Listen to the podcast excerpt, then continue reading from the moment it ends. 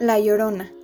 Cuenta la leyenda que hace mucho tiempo existió una mujer que en un intento de vengarse del hombre que amaba asesinó a sus hijos ahogándolos en un río. Inmediatamente después se arrepintió y ante la culpa decidió suicidarse. Desde entonces vaga por las calles de distintas ciudades al caer la medianoche, especialmente se aparece cerca de lugares donde hay agua, y repite sin cesar, ¡ay mis hijos! Por esto es que es conocida como la Llorona.